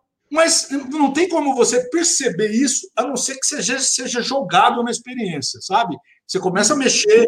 Então, eu, eu, o que eu digo para as pessoas, falo, espalhe canetas e papéis por todos os lugares da sua casa ou da sua empresa, sabe? Tenha mesa de reunião na sua mesa, numa, numa mesinha ali no canto com papel e canetinha de cores diferentes para as pessoas se sentirem o que tem a história do, do, da ocasião faz o ladrão, a ocasião faz um, pensador visual, sabe? Se a pessoa tiver ali umas canetinhas, uns papéis, ela, e ela começar a fazer um rabisco ali, ela, ela vai se conectar primeiro com esse lado criativo divertido. Segundo, é que rapidamente ela vai perder o preconceito de que ela não sabe desenhar, porque isso é bobagem, né? Porque não se trata de desenho. Muitas vezes você está fazendo um planejamento de alguma coisa sua, você não vai mostrar para ninguém. Mas você pode criar um ícone, como eu fazia na escola, sabe? Por exemplo, eu criei um hiperlink na, na, na época da escola. Eu fazia anotações e quando eu achava que tinha uma conexão entre uma, uma página com alguma coisa que estava sendo dita em outra página, eu fazia um símbolozinho, sabe? Tipo, era um olhinho que eu dizia ver página tal. E na página eu fazia um outro olhinho. Então, eu, eu começava a ter uma visão sistêmica entre os assuntos. Isso é difícil fazer? Não, mas isso é uma experiência visual. Isso é uma experiência que você, que você pode começar a praticar na sua vida. Então, se, se você para para planejar qualquer coisa que seja, planejar como vai ser o Store Talks no ano que vem. Você senta com o Bruno, bota um monte de papel em cima da mesa e logo vocês vão poder estar fazendo isso. É, é, de estar. Tá... Bom, vocês já fazem treinamento, coisa e tal, mas eu estou dizendo, essa frequência da intimidade vai. Eu, não acredito, eu acredito que logo, logo a gente vai retomar. Então, é uma delícia botar um flip chart, por exemplo, e, e, e, e desenhar no flip chart. Ó, oh, não estou pensando nisso, estou pensando nisso e coisa e tal. E os dois estão vendo, e os dois estão tendo essa experiência conectada, de alinhamento, e ao mesmo tempo muito divertida, porque eu sou suspeito para falar, né? Mas vocês veem, é, é, o desenho conecta, né? O desenho faz a gente. E, e, quanto e outra coisa, hein? Vale ressaltar que quanto mais quanto mais imperfeito ele for, é, mais mais é, empático talvez ele seja, porque porque as pessoas elas essa autenticidade é um valor extraordinário na comunicação, sabe? Quando as pessoas veem uma coisa que tem que ela é imperfeita, elas se conectam nessa verdade. Não, eu não estou ensinando, falando Padre Nosso para o Vigário, vocês sabem disso. Mas eu digo, gente, desenho do jeito que vocês sabem desenhar, porque se você desenhar perfeito, você vai ser é, vai ser mais um. Né? Porque tem um monte de gente que desenha bem e normalmente se escolhe para se desenhar as pessoas que desenham bem. Agora, se você hum. desenhar do seu jeito, vai ter um sabor, vai ter uma linguagem, né? Eu até falei para o Bruno recentemente, até falei durante o curso nosso lá, que me encantam esses desenhos minimalistas, esses eh, desenhos primitivos, desenhos imperfeitos, né? Tipo, lembra do Beavis e Buttheads? É, coisas uhum. assim que que é, uma coisa porque, solta, o traço solto. Um traço solto, um traço é, às vezes é grotesco, mas uhum. é, que, que cria para a gente essa experiência de que nós estamos falando numa coisa não pasteurizada, sabe? Não estou fazendo bonitinho para te manipular. Isso aqui tem uma autenticidade e eu quero te conectar nessa humanidade que, que nós temos e nos reconhecemos na imperfeição, eu acho. Muito bacana, muito bacana. E, e Márcio, agora me, me, conta, como é que começou esse seu movimento de se tornar um, um facilitador gráfico? Porque você trabalhava em agência, né? O que, que aconteceu na sua vida para dar esse outro salto? Ô, Bruno, é, eu, olha, eu, eu, eu posso dizer uma coisa. Eu nunca quando eu deixei o direito, eu falei, eu, a partir de hoje eu vou me divertir em todas as coisas que eu fizer. Eu acho que é fundamental você se divertir, sabe? E, e, foi, e foi nesse momento que eu, que eu decidi. Então, eu sempre me diverti muito em agência. É, é o Paulo e eu trabalhamos em agência num momento em que ah, tinha ah, uma série de privilégios, né? A gente pedia barcos, eu pedia lá, né? Assim, ficava com a turma trabalhando até de madrugada, era super justo pedir barcos de, de sushi e sashimi. Na agência tinha mais que pagar, não pagava hora extra. Para agência a gente trabalhava, ganhava aquele fixo, a gente trabalha até de madrugada. Vamos comer sushi, sashimi e tal. Eu sempre diverti muito. Mas uma coisa que nunca me encantou muito foi essa, essa coisa de, de é, é, a limitação desse, dessa visão de trabalho que se tinha até um tempo atrás. Né? É coisa que você tem que arranjar justificativa, inventar desculpa porque você não está aparecendo e coisa e tal. Então, quando eu saí, quando eu saí da, da propaganda, eu saí é, é, com o objetivo de viver uma, uma experiência sabática. Eu não sabia o que eu queria, mas eu sabia que que eu não queria mais voltar a trabalhar em agência, a não ser uhum. pontualmente. E eu era um cara muito encantado, eu escrevia humor, eu sempre gostei de escrever humor, né? Sempre gostei muito de crônicas. Eu nunca fui muito ligado em romances, nunca tive muita paciência para romances, mas eu sempre fui encantado pela crônica, porque eu achava que a crônica era uma coisa que eh, sensibilizava o nosso olhar para uma realidade que passava desapercebida, né? Então eu li muito, todo, todos os cronistas brasileiros. Eu fui um, um consumidor contumaz e gostei de escrever humor. Então eu, eu eu criei um, um grupo de stand-up comedy, um dos primeiros uhum. que teve no Brasil, é, que é. É verdade, muito antes disso ser popular, inclusive, muito antes.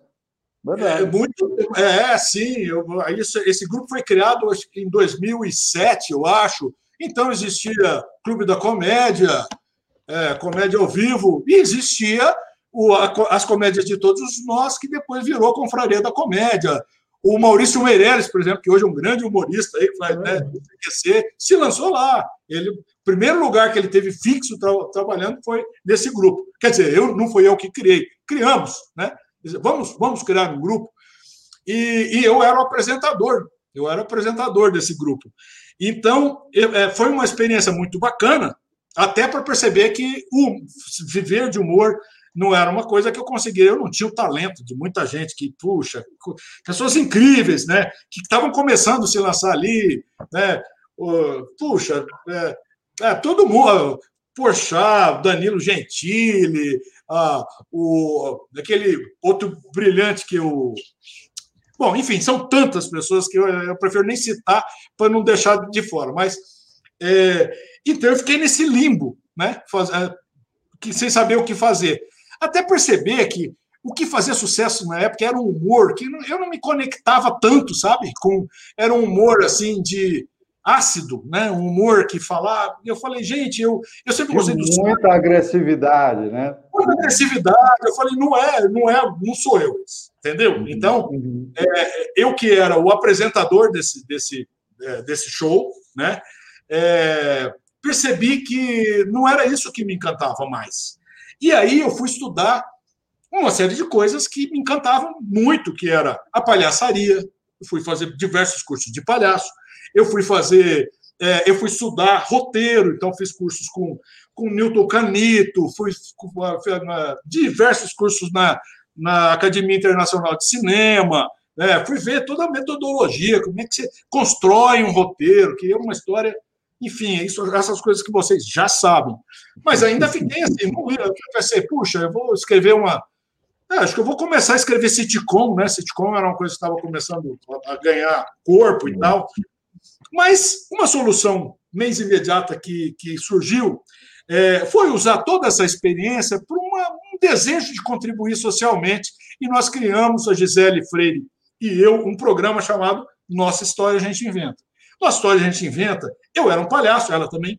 Nós éramos palhaços, não usávamos nariz nem nada, mas a, a condução na relação com crianças em escolas da periferia uhum. era uma experiência de palhaços que conduziam uma construção coletiva de história, né? Então, a gente, a gente e essas histórias tinham como pano de fundo trabalhar questões ligadas à cidadania, sustentabilidade, coisa e uhum. tal. Então, a gente começou a fazer esse, esse projeto. E foi um projeto transformador, encantador, porque primeiro eu vi e falei, eu não quero fazer stand-up, eu quero ser palhaço. Se eu for fazer humor, eu quero fazer um humor e não no palhaço branco, né, que é aquele que tem aquele papel duro e tal. Ah, eu sou aquele cara desajeitado, sabe? Eu sou na vida um cara totalmente desajeitado. É, cara, putz, que comete, faz gafes. Então, eu, eu me encontrei nessa, nessa experiência profundamente. E aí, porque contei todo esse contexto para dizer, é que nesse momento foi um divisor de águas, sabe? Foi numa experiência que eu estava tendo numa, numa escola que nós resolvemos levar. Falei, que se a gente desenhasse a, escola, a, a história que as crianças estiverem é, construindo, eu vou desenhando num grande papel que eu vou botar na parede. E aí é, elas, sei lá, vai ser bacana, elas vão ver a história que elas estão criando, né? E foi incrível, porque no final da história as crianças estavam absolutamente assim encantadas que elas tinham construído uma história, era uma história de limpar um rio. sabe? Um grupo de amigos que, se, eh, que resolviam se reunir para limpar um rio que estava muito poluído. E quer saber? Tinha até uma musiquinha, tinha um, um tema que nós queríamos lá na época, que foi que era assim, ó. O rio está poluído e está cheio de sujeira. Vamos limpar o rio. Essa é a nossa brincadeira. Eu vou tirar do rio. Aí eu apontava para uma criança, ela falava: é, garrafa, não é coisa de estar tá lá, tá matando os peixinhos, vamos ter que ajudar. E, e, então, no final, a gente tinha tirado do rio um monte de coisa, tinha tirado até cama saiu do rio, acredito, cama, geladeira. E, e, e no final, eu desenhei um rio super bonito, né? E as crianças foram convidadas para desenhar os peixes do rio, peixe, surgiu peixe, desenharam tubarão, baleia no rio, é, as coisas, né? Mas foi, foi uma experiência assim única. Que eu falei, não, isso tem um extraordinário valor. É, nunca nenhuma experiência, nada que a gente tinha feito até então tinha sido tão impactante como essa coisa do, do, do das crianças interagindo com a escola, com, é, com a história, no desenho, né? E aí eu falei, não, isso tem aí um, um campo muito interessante que eu gostaria de fazer, sabe? Que é dar vida para as ideias das pessoas, poder fazer isso, poder fazer o que a gente fez ali. Criamos uma história. Isso a gente fazia sempre, criava histórias. Mas dessa vez a história era uma história que é, eu, eu te encontrei um pulo do gato ali. E aí, nesse momento, eu falei: pronto, eu, eu tinha passado alguns anos, viu? Foram poucos anos né, que eu passei Assim, eu queimei as economias que eu tinha nessa exploração, que eu fui fazer né, cursos de. É, fui estudar dramaturgia, participei anos do, do Instituto Capobianco, é, com dramaturgos, é, estudando uhum. dramaturgia, estudando coisas, então eu falei, não é nada disso. O que eu, eu cantando é uma, essa conexão com o desenho, né? Foi, foi aí, é, é. foi nessa época que eu comecei a fazer o, o, a dar vazão para o humor minimal, que eu publiquei no Jornal do Teatro, uhum. né, no, no, anuário do Clube de Criação, é, que aí eu comecei a, a dar solução para o que eu queria dizer com desenhos e mais. É, comecei a, ver a possibilidade de fazer isso em empresas. Ah, então você vê que eu me encanto quando eu falo disso, né? Porque foi, foi assim, foi transformador na minha vida, gente, porque eu nunca imaginei um cara. o Paulo falou um dia, né, até no, no, nesse encontro do, do Avatar, o Paulo até fez, fez uma menção no, do, do nosso Daniel Azulay. Falou, o Sim. Bruno falou, o Bruno falou, pô, Ué, um dos dois, mas o Bruno falou, né? Por que você não faz um negócio assim, tipo de desenhar para criança? O Paulo falou, até tem o, o Daniel Azulay, mal sabia o Paulo, que no meu Daniel capítulo... Azulay é o momento cringe desse programa. e eu abro, eu abro o capítulo do livro exatamente com o Daniel Azulay, porque eu falei, eu me encantava vendo o Daniel Azulay desenhar. Eu nunca imaginei que eu pudesse ser na vida alguma coisa como o Daniel Azulay, né? desenhando. Eu vou, eu, vou, eu vou compartilhar uma coisa aqui com vocês que, que eu acabei de, de ter uma experiência aqui muito interessante. Porque agora há pouco o, o Raif falou da, da vulnerabilidade que existe em, no ato de desenhar, para quem não é artista, para quem não é desenhista, né? Tem uma vulnerabilidade nisso, porque você vai desenhar, fazer um registro visual de alguma coisa, mas você vai olhar para o negócio que você fez, você não vai estar satisfeito. E isso será uma enorme vulnerabilidade. Então, eu vou mostrar para vocês que eu brinquei de Márcio Raif enquanto a gente conversava aqui. Olha que genial! Olha! E veja só, não presta o desenho, entendeu, Márcio Raif? Você peraí, não peraí, peraí, se parece. Ô, oh, Paulo, mas eu não tenho essa franja aí, não, não cara. Olha então, não presta o desenho, porque eu não sei desenhar. Né? Mas olha só, o Márcio Raif não se parece com isso, mas eu estava apenas exercitando isso. Olha o óculos! Busca. É, o óculos, ó. O óculos parece um pouco mais. Mas, que genial. Veja só, eu estava exa é, exatamente fazendo esse exercício, exatamente para experimentar isso que, que o Raif estava dizendo, é, desta, desta vulnerabilidade que vocês colocam, porque você não é desenhista, não é artista gráfico e está registrando. E eu, quando ele falou isso, eu falei, mas será? E eu saí desenhando aqui, e a, a hora que o desenho estava começando a ficar pronto, eu falei, eu não vou mostrar isso de jeito nenhum. Porque é isso, você tem essa sensação. Não, não posso mostrar isso. Aí eu falei, não, pois é, exatamente essa vulnerabilidade que ele estava falando. Então, isso é, eu adorei essa experiência de brincar de Márcio Raia aqui enquanto a gente conversava, exatamente por isso, por, por essa experiência de, de, de, de, viver essa vulnerabilidade. Porque o desenho não presta, mas ele é uma peça de comunicação não determinado momento. Não, não presta porque você não é assim, Márcio Reis. Oh, que coisa é incrível! Eu quero, eu quero esse desenho. Eu só gostei da experiência. Não, é teu, claro. Não vale nada, meu amigo. Só para você, mas enfim. E, enquanto a gente estava aqui falando, o Bruno foi ali no canto, pegou um, uma resma de, de é. folhas A4 e já trouxe para a mesa. Eu também. Eu vou fazer isso também. Sensacional. Mas é isso, Paulo. Faça isso, faça isso. Começa a fazer chama a Kátia, o Bruno bote a Raquel também na experiência. Vamos todo mundo. Quero, quero dizer que eu também desenhei o Márcio Reif aqui. Opa! Vocês vão, vocês vão ver. Olha só. Todos, ah, podem, todos desenhar, podem desenhar, menos eu.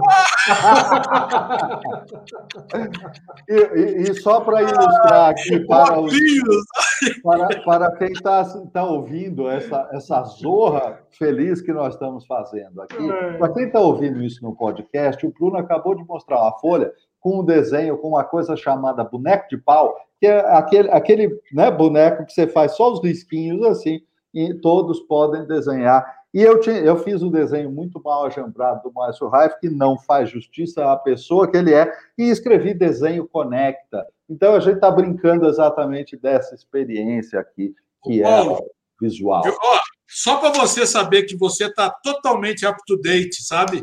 E nesse livro, então, que foi um best-seller, né? Soft Bacana. Skill. Né? É, ó, para você ver como são os Sim. desenhos. Tá vendo? Simples. Comunicação, isso, exatamente. Então, é, comunicação. Disso se trata. Eu, todo o desenho, ó, e aí depois eles até usaram, exploraram muito os desenhos no livro, tá vendo? Uhum. E todos eles com esse traço de simples, essa bonequinho de palitinho que a gente faz. Uhum. Uhum. Porque é, eu acho que é disso. Da, o que eu puder inspirar as pessoas a se lançarem, né? Como você falou, da vulnerabilidade, de meu, eu vou fazer, eu vou expor, e vou perder esse preconceito, que é meu, né? Porque cada um é preconceito. Ninguém vai estar tá julgando coisa nenhuma, mas a gente acha que não, não vai estar tá tão bom, né? É, eu acho que a experiência que eu tive para tá, ter vindo aqui nesse, nesse encontro nosso hoje porque é, você vê que da maneira que eu entrei, da maneira que eu estou saindo, é uma coisa absurdamente transformadora, porque eu me conectei com essa experiência amorosa, generosa, acolhedora de vocês dois. E eu estou saindo totalmente diferente. Tudo que vocês fizeram foi ser vocês mesmos né? Assim, sendo. É, mas eu já estou dando aqui encaminhamento ao final do negócio, não era essa a intenção. Sim, sim. Mas, enfim, é isso. Eu, eu, eu, né, eu, eu, eu quero mostrar que a gente pode fazer uma diferença no nosso mundo. É, dando espaço para as pessoas muito se expressarem, bom. sabe? Se expressarem. Elas vão ser muito contributivas se elas forem exatamente elas mesmas, e isso vai enriquecer muito a experiência. Então, é, eu, você vê que eu, é, esse, é um, esse é um valor que, para mim, talvez seja um dos valores mais importantes hoje, assim, de ver nessa multiplicidade a oportunidade que a gente tem de crescer juntos, sabe? De, de trabalhar uns com os outros. E, e, vocês já ficam aí também, deixem no radar. É um prazer inenarrável que eu tenho de fazer qualquer coisa com vocês. Muito é, legal. Muito inclusive, legal. Isso, esse é o meu é, digamos, eu, é a minha a minha estrela guia, sabe? Cada vez mais poder trabalhar com amigos, com onde se possa criar esse estado de fluxo, né? De fluxo, de flow que a gente Tá trabalhar junto. com quem a gente gosta, trabalhar fazendo aquilo que a gente ama, exatamente. Isso nunca pode ser valorizado em demasia. Isso é absolutamente uma chave para uma vida que a gente goste de viver, né? Porque a, a primeira coisa sobre a vida é essa, né? É, às vezes as pessoas falam muito de felicidade, de coisas muito gigantescas, muito absolutas, assim, mas é, pode ser mais simples que isso, né? Mas precisa ser pelo menos uma vida que a gente goste de viver, senão é. é, e, é, e tá com você, gente. Estou é, sendo redundante, mas estou sendo muito verdadeiro. É um privilégio raro, assim, sabe? Conviver com pessoas que tenham esse grau de ponta firmice, como dizia um amigo meu. É boa, é boa, boa, boa expressão. Ponta firmice é uma grande expressão, cara. Gostei dela. Muito bom. Vocês, vocês são duas pessoas encantadoras, encantadoras mesmo, e reverberam isso, criam isso no espaço dos cursos que vocês dão, enfim, onde vocês estejam, vocês são transformadores. Eu sou suspeito para falar, mas eu sou fã. Muito bem, é nesse ritmo de elogios né, que a gente vai é, encerrando o programa. Se você gostou desse episódio, compartilhe com seus amigos. Deixa aqui comentando né, no, no vídeo do YouTube. Uh, se você gosta mais desse formato do, do convidado no quadradão, ou se você gosta mais do formato antigo que a gente usava, né? que é esse aqui, né, de cada um numa, numa faixa. Também, por favor, coloquem aí nos comentários os convidados que vocês gostariam de ver por aqui. E, Márcio, esse aí, claro, clica no, no sininho, assina o canal, faz essas porra toda aí, por favor. E, Márcio, esse é o seu momento jabá. Fala aí como é que as pessoas te encontram, como é que as pessoas te contratam, o que, que você faz, né, além do que você já contou. Enfim, esse é o momento aí de se vender.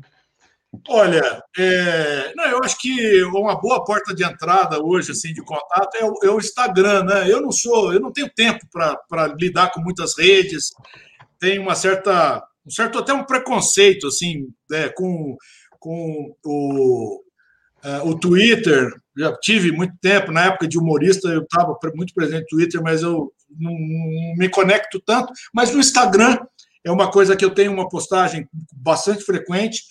E tem meu site também, né? Márcio Raif é um nome difícil de, de, de dizer. Eu normalmente eu, eu ligava para os hotéis para marcar uma coisa e falava, é Márcio Rei, Márcio Rei de Rainha. Aí o cara lá botava Márcio Rei, aí eu chegava no hotel, eu falei, ah, Márcio Rei. Não, não tem, tem um Márcio Rei. Então eu ouvi errado, mas sou eu mesmo. Porque escreve Reif, né? Márcio Reif, com dois Fs. Então eu estou, arroba Márcio, Márcio, Márcio Reif, é, no, no, Facebook, que também eu não, não tenho usado tanto, mas no Instagram, no LinkedIn. É, e aí você pode encontrar também no, no, no site, que é www.marcioraif.com. E vai ser um prazer, assim, é, me sigam lá e vamos trocar figurinha. Vamos, quero ouvir também a percepção de você, novo seguidor. Eu espero que você se junte-se a nós. Muito bom. Obrigado. Maravilhoso. Muito obrigado. Eu, ó, é, pra, só para mais uma coisinha, eu não sei quando esse programa vai para o ar, mas é, eu tenho um. Eu vou fazer uma ação contra a fome, é, que vai ser agora no. Isso vai ser editado, porque talvez esse programa não vai para o ar tão cedo, né? Mas, enfim, agora no dia 30, então, para a consultoria Síntese, eu vou dar um workshop de experimentação. Falo, traga um projeto para desenhar com a gente. Então, é, quem quiser pode entrar em contato comigo lá pelo, pelo, pelo Instagram, dar um, um, é, um uma mensagem privada aí que, que eu, eu digo como fazer isso. Porque a grande graça é que vai ser muito divertido e vai ser muito barato e a gente vai poder ajudar as pessoas que tanto estão precisando nesse momento. Tá bom? Muito bom. Maravilha. Acho que esse programa vai antes do dia 30. Se não for, bom, tudo bem, você já, não já for, também, é, Valeu, estou sempre é, é, disponível para fazer ações assim e quero muito colaborar. Muito legal. Muito bom. Márcio, Prazer imenso ter você aqui. Como sempre é um prazer imenso ter a tua companhia e o teu talento por perto. Um grande, grande, grande abraço para você, meu amigo. Valeu, Márcio. Depois, Valeu. depois ouve o podcast e faz o painel do podcast. Acho que vai ser boa, legal. boa. Grande ideia. Então, então, você que acabou de ouvir aqui, vai no, vai no Instagram do Raif e cobra ele do, do painel do podcast. Até mais, gente. Obrigado, gente. Tchau, tchau.